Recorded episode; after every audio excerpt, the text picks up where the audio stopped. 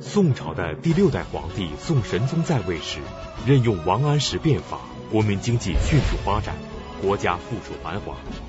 据现代专家统计，北宋时期的国民生产总值占了当时世界的百分之八十，是明朝的十倍之多。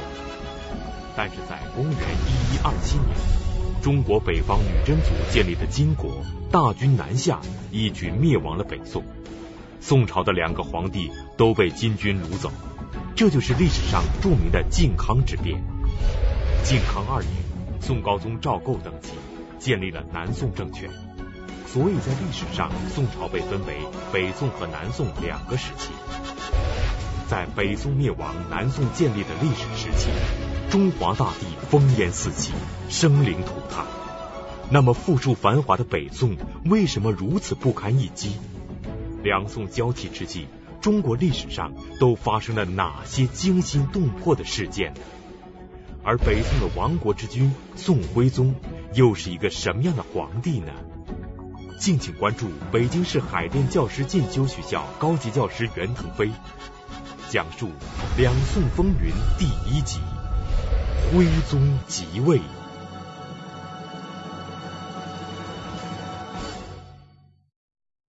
金庸先生的《射雕英雄传》，大家应该都看过。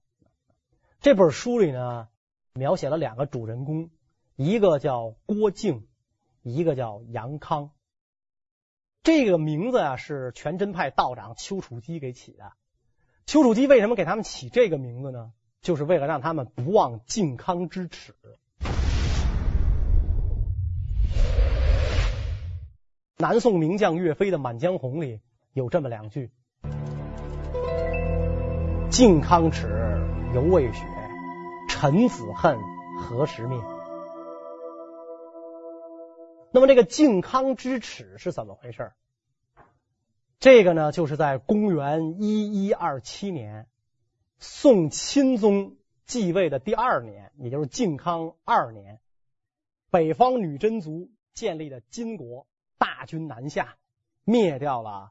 北宋徽宗、钦宗两位皇帝做了俘虏，这在中国历史上是一件惊天动地的大事儿。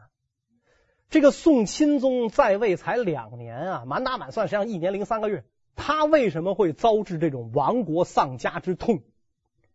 主要责任在他的父亲宋徽宗。您如果对这个宋徽宗啊不了解、不熟悉都不要紧。《水浒传》大家都看过，那些梁山好汉的事迹大家比较熟悉。这些梁山好汉是被谁逼上梁山的？啊，在梁山好汉李逵的嘴里，那个把国家弄得奸佞满朝、狼虎满街、坐在天子鸟位上的皇帝老儿，就是这位宋徽宗。关于这位宋徽宗啊，他的出生就有一段离奇的传说。李后主亡国最为可怜，宋徽宗其后身也。宋神宗姓秘书省，看到这李煜的画像，人物严雅，再三叹讶，是后宫有臣者，梦李后主来意，而生端王。这个宋神宗皇帝啊，有一次去秘书省，看到南唐后主李煜的画像。这个画像呢，文采风流，儒雅俊俏。神宗皇帝再三叹讶，而这个时候，他的后宫一位嫔妃怀孕，正好这个皇帝梦到了李后主来参议他。后来这个嫔妃生下了孩子，就是端王，也就是后来的宋徽宗，那也就是后来的宋徽宗。这个，所以这个人们就说呢，这个宋徽宗是南唐后主李煜投胎转世。等到他被金人俘虏的时候，金人对他就像宋太祖对李后主一样。这个故事呢，当然是个故事，那是无法考证的。他就比较符合咱们中国人那种呃因果报应啊、一报还一报啊这种观念。你看李煜的朝是亡在宋太祖的手里，所以李煜怎么报复宋朝呢？脱胎为宋太祖子孙，最后把宋朝搞亡，那是符合这个这种观念。但是这两个人。确实是很有相似之处的。第一，两个人都是艺术天才。李煜是词人，宋徽宗是书画家。甭管是瘦金体书法，还是他的花鸟画，是吧？那都是精工到了极点。第二，两个人都治国无方，欠缺的都是治国才能。不过李煜治的那个国，地窄人稀，特别是这个，在他父亲中主李璟的时候，跟后周打仗就已经损失惨重。宋徽宗可是接过了一个富庶广大的王朝，北宋。据现代学者测算，他的国民生产总值占世界的百分之八十，他的国民总收入是明朝的十倍，所以他是很有钱的一个王朝，富庶广大啊。这个，但是呢，两个人都治国无方，把好端端的国家治了个乱七八糟。所以第三，两个人都是亡国之君。李煜的南唐亡于北宋，宋徽宗的北宋。亡于金，最后两个人的下场都非常凄惨。亡国皇帝令人生出无限同情，当然李煜更多的可能让人感觉可怜。明朝人不是说吗？李后主亡国最为可怜，没有什么大错，是吧？也就是祖宗造孽报在他身上了。宋徽宗的亡国就是可恨，是吧？把祖宗这个留下的一座花花世界、朗朗乾坤。糟蹋成这样，非常的可恨。那这样的一个人，他是怎么当上皇帝的呢？宋徽宗名赵佶，不仅是宋朝的第八代皇帝，还是中国历史上著名的书画家。宋徽宗的书画作品流传到现在，都已经成为无价之宝。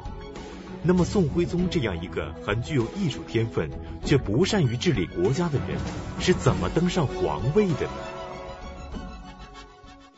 第一个原因啊，就是他的皇兄哲宗皇帝死后无子。他们徽宗和哲宗啊，就是北宋的第七、第八代皇帝，是兄弟俩啊，兄弟二人。他们的父亲呢，是北宋的第六代皇帝宋神宗。神宗一共有十四个儿子，他这个十四个儿子呢，夭折了八个，就是老大到老五、老七、老八、老十，全夭折了。哲宗是老六啊，哲宗是老六，徽宗是第十一子。结果这个哲宗归天，没有儿子，无子怎么办呢？到底由这个五个弟弟里边谁承继大统？由谁来继统？所以当时的这个哲宗的母亲，也就是神宗的皇后向氏，就召集百官来这个商量这件事儿。向太后本人并没有。呃，亲生的儿子，就哲宗也不是他生的，所以哲宗死了之后，下边这五个弟弟谁来继统，在向太后眼里是无所谓的，那谁都一样，都不是我亲生的。所以向太后隔着这个帘子就问大臣啊，这个大行皇帝归天，没有子嗣啊，那个诸位爱卿，你们看这个谁来继统啊？然后这个太后就哭两声啊，虽然是在哭吧，但是这眼睛。你也看不见眼泪是吧？反正不是我亲生的，是吧？在那哭是吧？哭那哭是礼制规定嘛，必须得哭。隔了一道这个呃纱帘，就问这个大家，那你们看谁来继统？这个时候，给宋徽宗帮忙的人出现了。当然，他本意不是给宋徽宗帮忙，可是他这句话给宋徽宗帮了大忙。这个人是谁呢？宰相张敦。这个人啊，年轻的时候啊。跟苏东坡关系很好啊，大文豪苏东坡。有一次呢，两个人出去玩，出去玩呢，就是到了一个呃呃，就是流的很急的溪流的边上，上面有一个独木桥，对面是一个峭壁啊。张敦就跟苏轼说：“说老苏，咱俩过去，在那峭壁上题诗是吧？文人不爱干这事儿，咱俩题个诗。”苏东坡一看，这太危险了，说：“说我不去。”是吧？然后张敦若无其事，沿着那独木桥就走过这条溪流，走到这个对面，把这长袍往往这腰带上一掖，拽着那个那个老藤，歘就荡到这个峭壁跟前，提起笔来写上“苏轼、张敦游此”，就是到此一游那意思，写了这么几个字，然后荡回来，走独木桥回来，他一放，你看我给写了。苏轼看了张敦一眼。你要掌了权啊，肯定是个杀人不眨眼的家伙，千百万人头落地啊！啊，张敦说为什么呀？苏轼说你连自个儿的命都不当回事儿，你能拿别人的命当回事吗？果然，张敦做了宰相之后，那个党同伐异啊，那种驱逐异己啊，那手段用到极致，苏轼就被流放啊。老朋友当年一块题诗了，是吧？就被流放了。所以这个人在中国呢，就被称为奸雄啊。现在太后问啊，呃，你们看大秦皇帝归天，谁能继统啊？他作为宰相，他应该第一个发言嘛。所以他张嘴就说：“他说母以子贵，如继统，应立先帝同母弟简王，应该立跟先帝一个妈生的简王。简王是第十三子啊。他说应该立他啊，因为他跟先帝是一个妈生的。他这句话一说完，太后脸色都变了啊。当然隔着帘子他可能看不出来，但是他也明白这话说的太孟浪了。那果然。”太后隔了帘就发问，说：“宰相，你说的这叫什么话呀？什么叫同母弟呀？这六个皇子难道不都是哀家的儿子吗？你这不是挑唆吗？”一下，这个宰相就傻了，对吧？因为这个咱们讲过，这个哲宗皇帝本身就是庶出，他不是向太后亲生，他是朱太妃所生。如果再立了简王，简王又是朱太妃所生，那也就是说朱太妃生的两个儿子先后为帝，那这个太妃跟太后这关系就不好处了。所以你太后虽然是正位中宫，你虽然有这位分，但是你看人家俩儿子都当皇帝，那这事儿都不太好办。因此太后勃然变色啊，说你这叫什么话呀？因此太后说这不行啊，说你这同母弟这这话不行，我不爱听。因此这这个作废了。然后呢，这个他是作为宰相，张敦作为宰相，他提议是他的事儿，他得接着提。张敦就又说了一个人，这个人一说出来啊，满朝文武包括太后都乐了。宋神宗共有十四个儿子，但前五个儿子都夭折了。宋神宗去世后，按照长子即位的规矩，六子哲宗当了皇帝，但哲宗二十五岁去世，没有留下子嗣。因此，皇位只能在他的弟弟们中间来选择。宰相张敦提名十三子简王，被向太后否决了。那么张敦又提出了谁？为什么满朝文武都笑了呢？他说：“那既然简王不行的话，按照长幼有序的原则，当立九子申王。因为这个一二三四五夭折了。”七八十夭折了，哲宗是老六，所以等于前十名里就剩一老九了，是吧？所以应该立老九申王。他一说完，大家都乐，为什么乐啊？申王有目疾，盲人是吧？盲人啊，你说你立身王，他连奏章都看不了。这中国历史，甭说中国历史，外国历史上他好像没有盲人做皇帝这种事儿吧？所以你这不是成心吗？所以等于他他这一说完就是。这就就就是大家一乐就完了，就不用讨论了这件事儿是吧？不用讨论了。所以再往下来，你看前十名都完了，等于是是吧？就就九子尚在，但是被否决了。前十名都完了，那就是该十一子端王，也就是该宋徽宗了。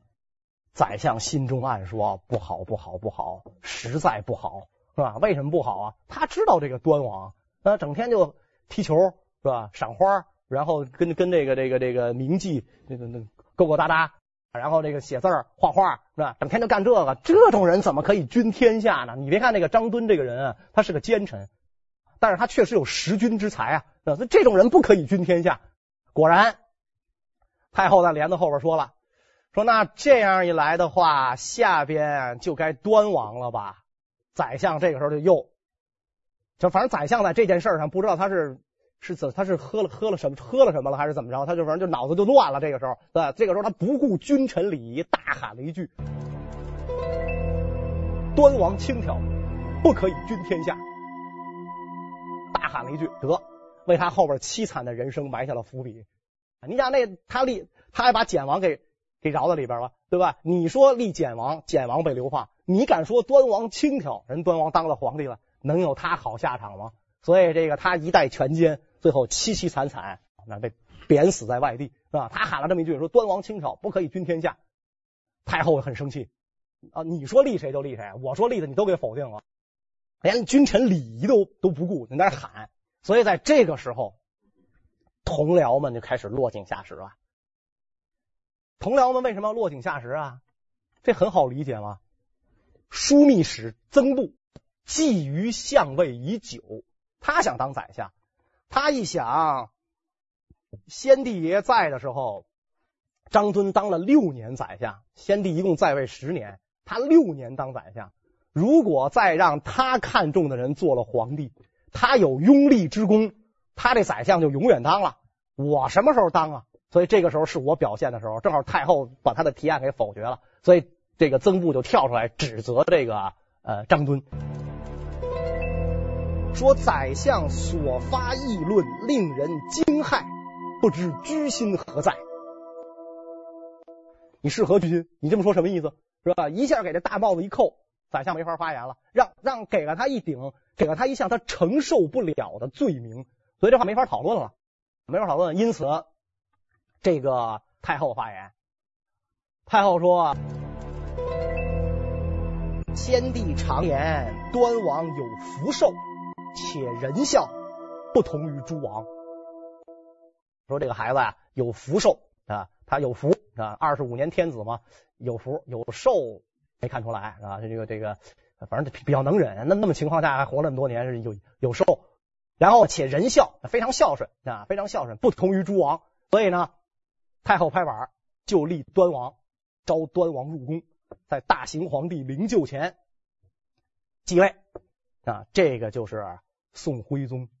所以这宋徽宗是这么样的一个因缘际会的情况下，他当上了皇帝。皇兄早死，这个又无子，太后力挺，宰相失言，群僚又嫉妒宰相啊。由于这么这这这这个几个因果啊，他都他都占上了。但是这些个这个偶然的机会都被他碰到了，所以这样的话，他才能够承继大统。宋徽宗赵佶是宋神宗的第十一个皇子，自幼喜欢书画。当端王时，整日就是与文人墨客赋诗绘画，从来没有想过应该如何治理国家。没想到阴差阳错，却被推上了皇帝的宝座。那么，宋徽宗赵佶刚登上皇位时，都做了些什么事情？他从一开始就是一个昏君吗？其实，徽宗在刚继位的时候啊，他这个人还是不错的，你看不出来是昏君，因为他继位的头七个月啊，向太后垂帘听政。这个有人说呢，是徽宗皇帝仁孝，是吧？所以这个太后扶我啊，你扶上马，你再送一程，你垂帘听政。也有人说呢，是徽宗他也不想当皇帝啊，他对皇位并不留恋，他留恋的是那个书法绘画，他喜欢干那个，所以正好呢，太后处理国政，我可以干我的业余爱好啊，这这这实际上就变成他的专业了，我可以干这个。可是呢，这个向太后本人，他对处理朝政也不感冒啊，他不像那个慈禧太后似的权力欲那么重，所以垂帘了七个月，他就归政了。又过了三个月，向太后就归天了。所以等于这个徽宗皇帝继位十个月，这个就是这这个这个引引路人呢就就归天了，他就没人管他了，没人管他的话呢，他就开始这自己来处理这个朝政。在他继位之初，他发布诏书，下诏求贤。他这个诏书啊写的是情辞意切啊，就是你们批评我，其言可用，朕则有赏。言而失忠，朕不加罪。你们提的意见也好，建议也好，可用，我有赏。你该做官做官，是吧？该赏钱赏钱。如果言而失忠，你说的不对啊，朕不加罪。因为宋朝本身就是这个士大夫就没有因言获罪是吧，他这个呃不杀士大夫，所以这个哎，你可以给我提意见啊。于是这个就几百套道条陈呐，就送到了这个呃皇帝案头，然后。进贤退不消，把这个被新党迫害的这些人给一一平反，包括苏东坡也被平反了。苏东坡当时在流放啊，招回来，可惜苏东坡走到半道就去世了啊！一到文豪巨星陨落，那就是徽宗继位的当年他就去世了。然后呢，他把这个呃，就是遭到这个原来这个张敦这帮奸相迫害的这个老宰相范纯仁招回来。范纯仁是仁宗朝名相范仲淹。先天下之忧而忧，后天下之乐而乐啊，范仲淹的儿子，把他召回朝，准备这个呃处理朝政啊，整顿朝政。可惜范宰相回来也去世了啊，因为他当时七十多岁了，也已经啊去世了。所以这个呃徽宗皇帝就非常的感慨啊，你看这这好人我一个没碰上，对对对，因为他们全都去世了，是吧？但是他确实做到了这点啊，进贤退不消，然后下诏求贤求严，而且在这个时候的宋徽宗啊。是特别的这个呃，能够虚怀若谷的听取不同意见。呃，宰相啊就告诉宋徽宗啊，当时的宰相叫张商英，告诉宋徽宗说：“你啊，你要注意节俭，不要奢侈啊。这个你奢侈就要亡国。”那所以宋徽宗听了啊，说这个这个宰相这个主意非常好。有一次呢，这宫里边整修一座殿宇。正好呢，宋徽宗从就是视察工地，视察工地的时候，宋徽宗就告诉工头说：“如果宰相从这儿过，你们都藏起来，别让他看见你们在整修这座宫殿啊。他不是这个新修，是是在就是翻新吧那种整修啊，不要让他看见。你要让他看见的话呢，这个就是你看我我很没面子。宰相劝我，我也同意了啊。所以这个工头们也也也也答应了啊。那么就这样来，皇帝都这样注意节俭的话，那底下的人就应该也是。”注意节俭。宋徽宗赵佶登基之初，青春年少，意气风发，也有雄心把国家治理好。他下诏求贤，广开言路，一时间朝廷上下政治清明，甚至还留下了能够虚心纳谏的美谈。这是怎么回事呢？有一回呢，皇帝在殿中跟一位大臣论事，这个大臣呢是讲的口沫飞溅啊，慷慨激昂。也不看点儿，那会儿可能也没有表，哎，不看点儿，一直讲到太阳落山，暮云四合啊。因为皇帝坐朝啊很辛苦啊啊，因为他这个一般像像这个皇帝可能早上起来五六点钟啊，对吧？他有像清朝皇帝四点钟就要起床啊，啊就要起床，七八点钟就要坐朝，一直讲到都晚晚上的太阳下山了，皇上也没吃饭，他还在那讲，皇上饿了，皇上说我回去吃饭去，那个咱明天再说吧。是吧？我我饿了，我得回去吃饭去。皇上就站起来了。皇上一站起来，这个大臣就上去把皇上袖子给抓着了。啊，哎，你别走啊，咱俩还没说完呢，你必须听我把话说完。皇上就挣扎，我要吃饭去，是吧？你这个，你你你也真真不顾君臣之体，你你哪能抓抓皇上袖子啊？是吧？你不顾君臣之体，我要吃饭，是吧？结果呢，这个俩人这么撕扯当中，这皇上的衣服被撕破了，皇上的衣服被撕破，所以皇上就就急了。天子穿一件破衣服，成何体统啊？所以这这皇上就急了，说你有话好好说嘛，你看你把我衣服都给撕破了，是吧？你这叫什么事？结果这个大臣也挺愣的哈，他他也真是真是这很很有气节啊。大臣说：“陛下不惜一件衣服，臣何惜粉身碎骨报答陛下？你要不在乎这件衣裳，我就不在乎粉身碎骨，是吧？就你你你你你你你要是不在乎我把你的衣服扯了，你把我扯了没关系，就这个意思是吧？我就不在乎粉身碎骨。所以他这一说。”徽宗皇帝非常感动，哎呀，我有这样忠节的大臣，行，那我坐下来，你接着说吧，你接着说。然后这个这个内侍臣就过来了，说我给您换一件衣裳得了，您看您这都破成这样了啊，您这这我给您换一件。徽宗说不要换啊，就穿上这件破衣服，而且这件衣服不许扔，是吧？因为我看到这件破衣服，我就想起了这位忠直的大臣，是吧？我留着做一个纪念，啊，所以他这是一个，就这个时候的宋徽宗，你看跟这个是一个很很。跟唐太宗和魏征的那个故事就很相像了，是吧？唐太宗和魏征这是中国历史上有名的一对君臣吧，是吧？有名的说这个魏征给唐太宗提意见的时候也是这样，平争面折，是吧？当面跟这个这个唐太宗就就就两个人就呛起茬来了啊！结果这唐太宗也是很生气，啊，也是很生气，也是这个就是我我我不说了啊！今今天到到到这儿，我先不说了啊！就就转身走，转身走就魏征上去抓抓人袖子，啊，因为可能那皇上那个。衣袖也比较宽大嘛，抓住啊！你你你你别走是吧？咱俩这话没说完，那没说完你就不能走。结果唐太宗倒是没没让他把衣服扯破了是吧？唐太宗可能马上天子有点劲儿，因为当当时周围的这个言官也在提醒魏征，你注意人臣之礼是吧？魏征也不像这个抓宋徽宗袖子的那个大臣那么愣啊，所以魏征一看到这个呢，哎呦就知道自自己失态了。你怎么能抓皇上袖子呢？那魏征就跪下来了啊，然后皇上说。你你等着瞧，我我非宰了你这乡巴佬不可，啊？因为魏征他是瓦岗军出身嘛，参加农民起义的啊，瓦岗军出身，你你等着，我宰了你。然后唐太宗就回回到宫里，他生气啊，那魏征太坏了，抓我袖子，那我要杀了他，乡巴佬我杀了他。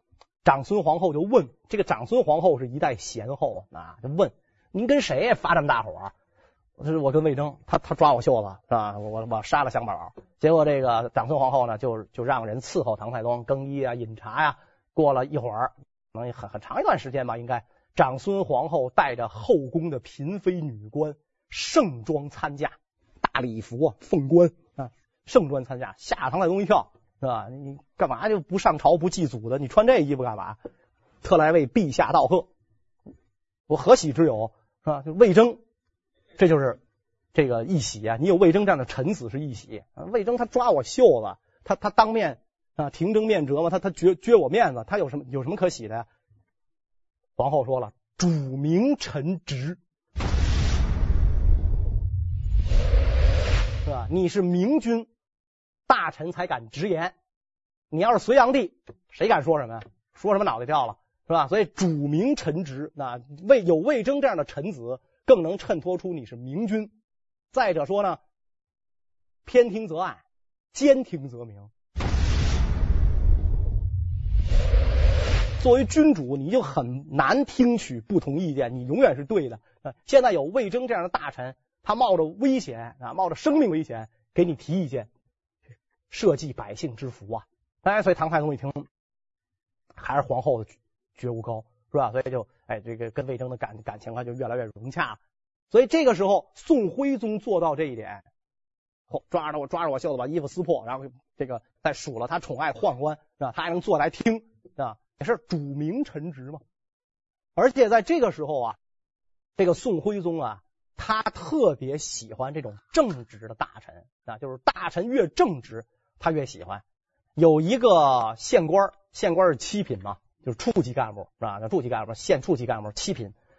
听说他很贤德，有人推荐给宋徽宗，宋徽宗呢就面试啊，就是就跟他跟他谈啊，跟他聊一聊呀，果然。这个人很贤德，所以宋徽宗呢就把他提升为殿中侍御史。这个殿中侍御史这个官啊，大概就相当于这个司局级干部吧，应该就是这种管监察的啊，管监察、管风纪的这么一个官啊。所以就是给他越级提升了嘛啊，并且这个宋徽宗就跟这个人讲：“我为什么要提升你啊？就是说这种越级提拔你。”说，因为当今士大夫无耻的多，而你呢懂得义理，所以我提升你，希望呢你以后多给我提一些好意见。宋徽宗能够如此虚心纳谏，并且扶持正气，应该说是一个很难得的好皇帝了。但是后来北宋的政治为什么会越来越混乱呢？而宋徽宗酷爱写字绘画的嗜好。对于他治理国家有什么影响呢？看到这个时候的宋徽宗，青年皇帝，意气风发，他这个还是想有一番作为的啊，想整顿朝政的。而这个宋徽宗呢，他在这个时期啊，他做皇帝的时候，想整顿朝政啊，想这个革新政治，想甚至一心想恢复他父亲神宗。实行的新法，使国家更强盛。但是呢，在这个时候也能看出来一些，就是这个宋徽宗啊，为他他后边的所作所为，能打下一些伏笔。宋徽宗特别喜欢跟文人交往啊，这个很很好理解嘛，因为徽宗本人就是文人啊，他特别喜欢跟文人交往。他喜欢跟文人交往啊，就到了什么程度呢？呃，以至于啊，有一些个文人啊，就恃宠而骄啊。比如说，宋朝有一个大书法家叫米芾。宋朝的书法四大家：苏、黄、米、蔡。苏是苏轼，黄是黄庭坚，米就是这位米芾。蔡呢，实际上就是跟蔡京，因为他的名声太臭，所以后人就就不提蔡京了，就改成蔡襄了。米芾是大书法家，所以宋徽宗非常喜欢他啊，跟他的这个呃关系非常好。米芾这个人呢，反正就是文人性情嘛，就发展到极致。有点这种疯疯癫癫的啊，就是人称这个这个米癫、米疯子，啊，他有点疯疯癫癫。他看见一块怪石，他他非常喜欢，他就他就拜这石，你是我哥，他就他就认认石为兄啊，就这么一人。所以徽宗呢就招他进宫，这个写字儿啊，你你个你给我写字写写字儿是吧？结果这个米米芾呢就来了啊，来了之后在这个两丈长卷上就写啊，就反正笔走龙蛇啊。但徽宗非常欣赏他的书法，完了之后就把殿中所有的宝物就赏给了这个米芾。啊，赏给米芾。你你做，如果说啊，你是一个王爷，或者说，如果说你是一个这个就普通的你财主是吧？你是一个财主，我跟我的朋友，我们俩意气相投，爱好相同，我送他东西无可厚非。但你是天子，他写几个字儿就赏这么多宝物的话，你让大臣们怎么想？你让出生入死的大将们怎么想？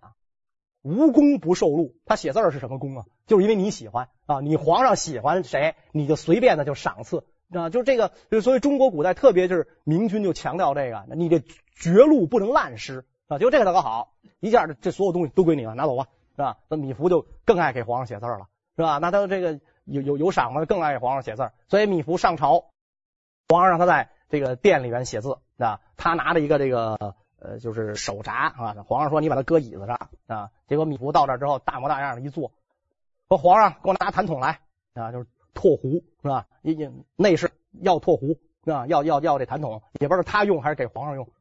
这封记官的很生气，那殿中侍御史嘛很生气了啊，就要弹劾米芾是吧？你怎么跟跟皇上这么说话？这没大没小的。皇上说不要管是吧？对这种俊逸之事，不要用礼法来约束。不要用礼法来约束皇上本身，他也不守礼法。我们知道他后来，你看他后来的所作所为，哪一样守礼法啊？所以这个皇帝他这样做，你不用礼法约束他，你就不能用礼法约束别人。法应该是一样的啊，你不能这个针对不同的人用不同的法。所以芈孚是恃宠而骄嘛啊，他给皇上写完了字儿，皇上跟他斗，赏赐他九百两白银。啊，九百两白银，这个九百两白银呢是什么意思呢？宋朝啊，九百就是傻，就跟我们今天说二百五一样，是吧？二百五是吧？因为古代五百两就是明清的时候，可能五百两银子是一封，是吧？说给你一封银子，一封银子是五百两，那二百五呢，半封，是吧？所以说这二百五就是半封，就是傻啊。宋朝可能就是九百是傻，相当于我们现在二百五，是吧？所以赏赐给米芾。你这个皇帝如果跟大臣这么斗着玩儿。那就更有失体统了。你如果是呃身份普通的一个王爷，你跟他是这个只是一个就是私人朋友，你这样的话是可以的，是吧？你你这个作为天子的话，是吧？有失帝统，所以他给米芾赏赐九百两银子。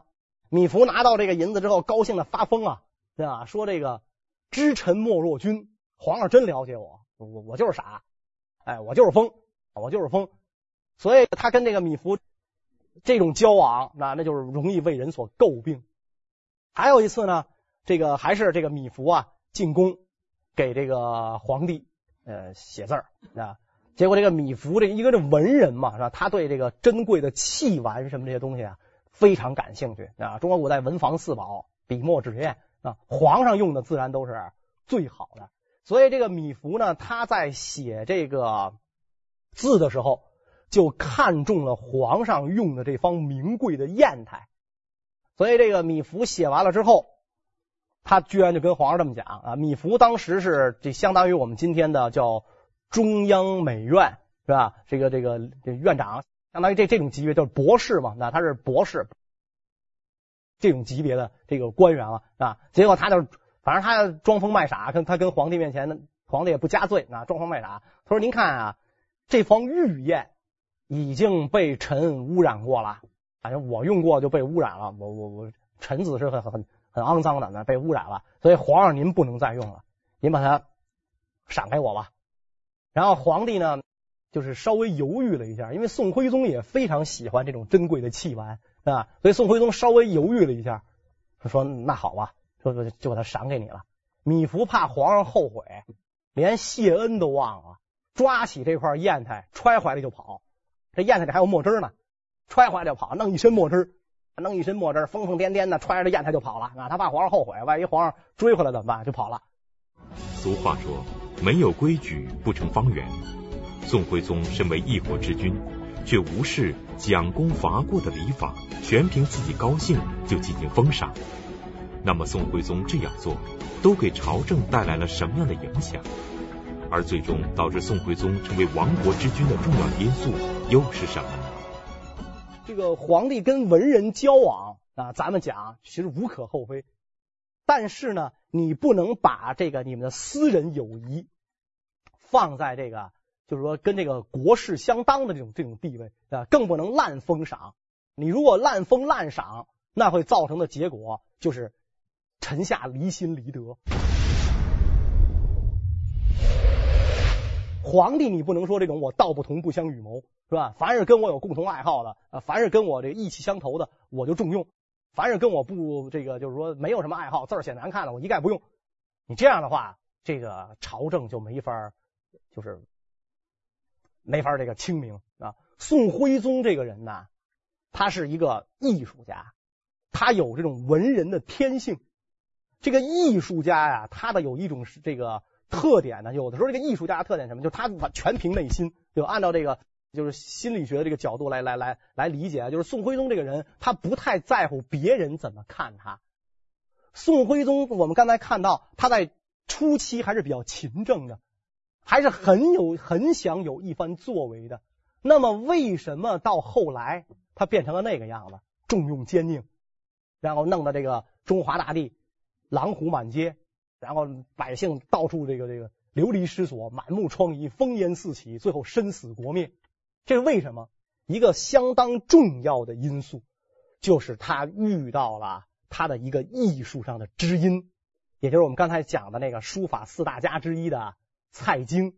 这个人是宋史可以讲啊，宋朝三百年第一个大奸臣，是他引导着皇上一步一步的。走上了一条不归之路，我们下一讲再讲，谢谢大家。